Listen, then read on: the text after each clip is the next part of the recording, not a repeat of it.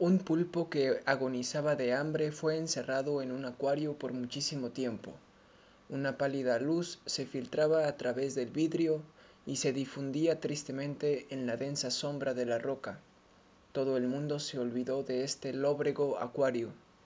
Se podía suponer que el pulpo estaba muerto y solo se veía el agua podrida iluminada apenas por la luz del crepúsculo. Pero el pulpo no había muerto permanecía escondido detrás de la roca, y cuando despertó de su sueño tuvo que sufrir un hambre terrible, día tras día en esa prisión solitaria, pues no había carnada alguna ni comida para él.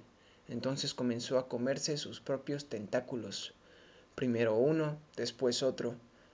Cuando ya no tenía tentáculos, comenzó a devorar poco a poco sus entrañas, una parte tras otra, en esta forma el pulpo terminó comiéndose todo su cuerpo, su piel, su cerebro, su estómago, absolutamente todo.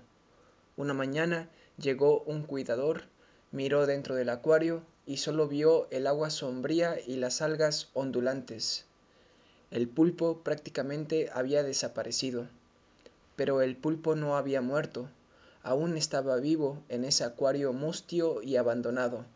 Por espacio de siglos tal vez eternamente, continuaba, continuaba viva allí una criatura invisible, presa de una escasez e insatisfacción horrenda.